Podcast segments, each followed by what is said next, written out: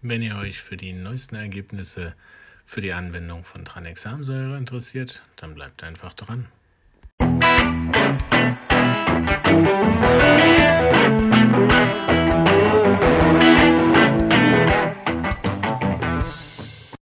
Hallo und herzlich willkommen zum Kochbuch Anästhesie, dem Podcast von Anästhesisten für Anästhesisten.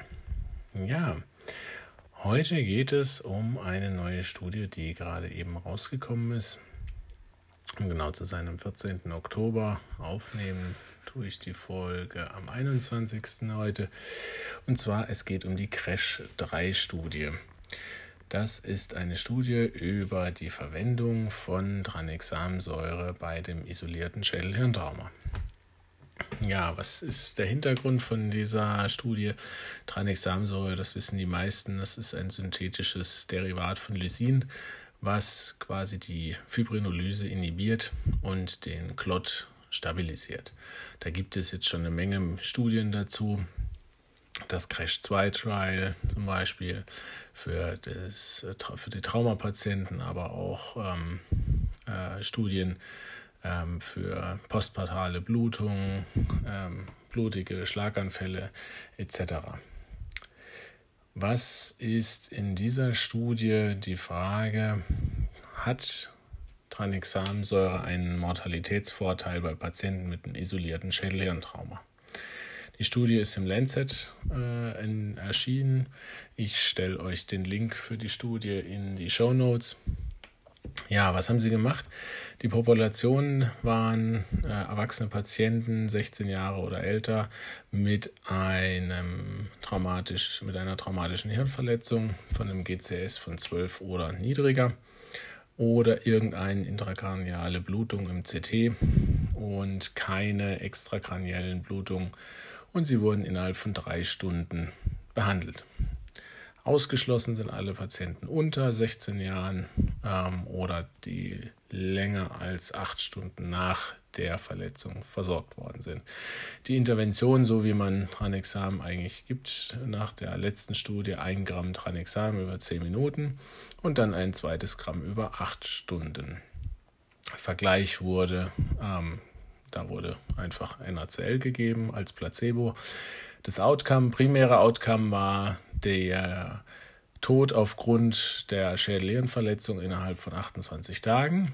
Und die sekundären Outcomes waren die ähm, frühen Toten, also innerhalb von 24 Stunden, dann die bestimmten Gründe der Mortalität, die ähm, äh, Schlaganfälle, also Verschlüsse des, des, äh, im Gehirn, und Krampfanfälle, Komplikationen, neurochirurgische Interventionen, Tage auf der Intensivstation und Nebenwirkungen.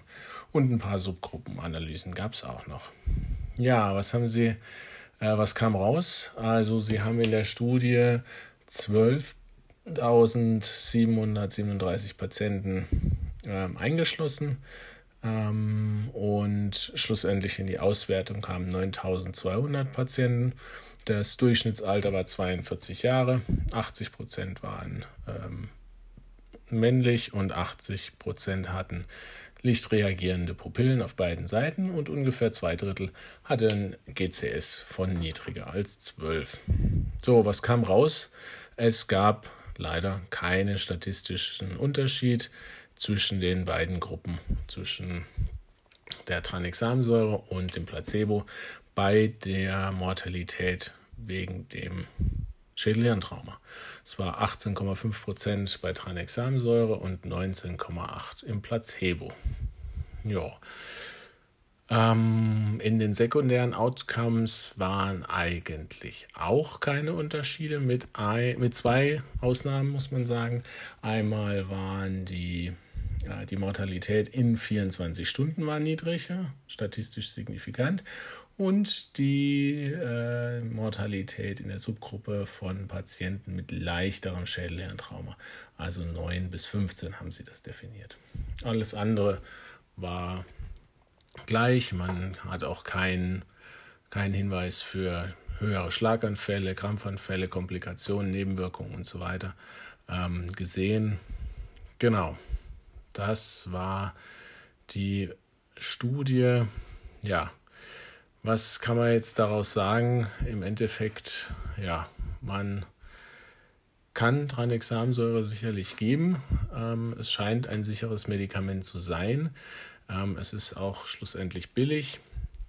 Aber man kann es eigentlich nicht anwenden oder nicht empfehlen, dass man das bei jeder Art von Trauma geben kann. Also im Moment die, ist die Studienlage nicht dazu ähm, geeignet und vor allem sollten nicht irgendwelche ähm, ja, wichtigeren Maßnahmen der Versorgung irgendwie verzögert werden, nur weil man dann irgendwie hier mit einem Parfuso von Tranexam rumbastelt.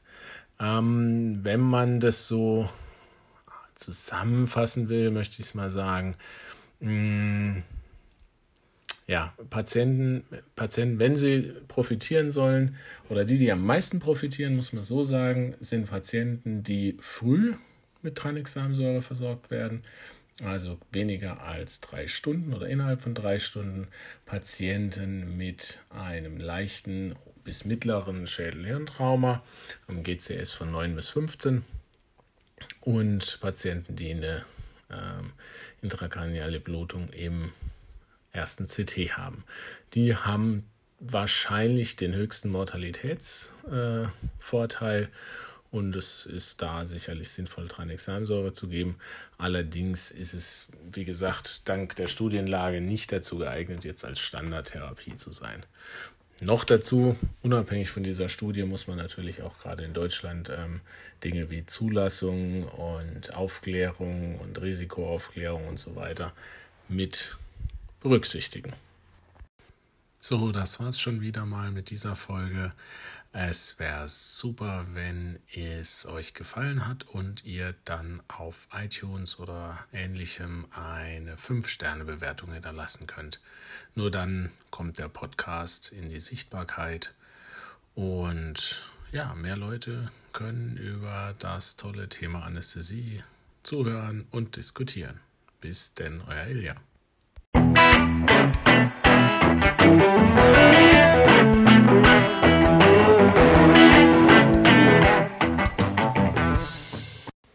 Wir wenden hier bei diesem Podcast größte Sorgfalt an, um korrekte Informationen rund um die Anästhesie zu geben. Dieser Podcast ist nur an medizinisches Fachpersonal gerichtet. Allerdings sind wir nicht immun vor Fehlern und übernehmen keine Gewähr für den Inhalt des Podcasts und dessen klinische Anwendung. Jeder ist für sein Handeln selber verantwortlich und wir empfehlen diesen Podcast nicht als einzige Grundlage für die Behandlung von Patienten zu verwenden.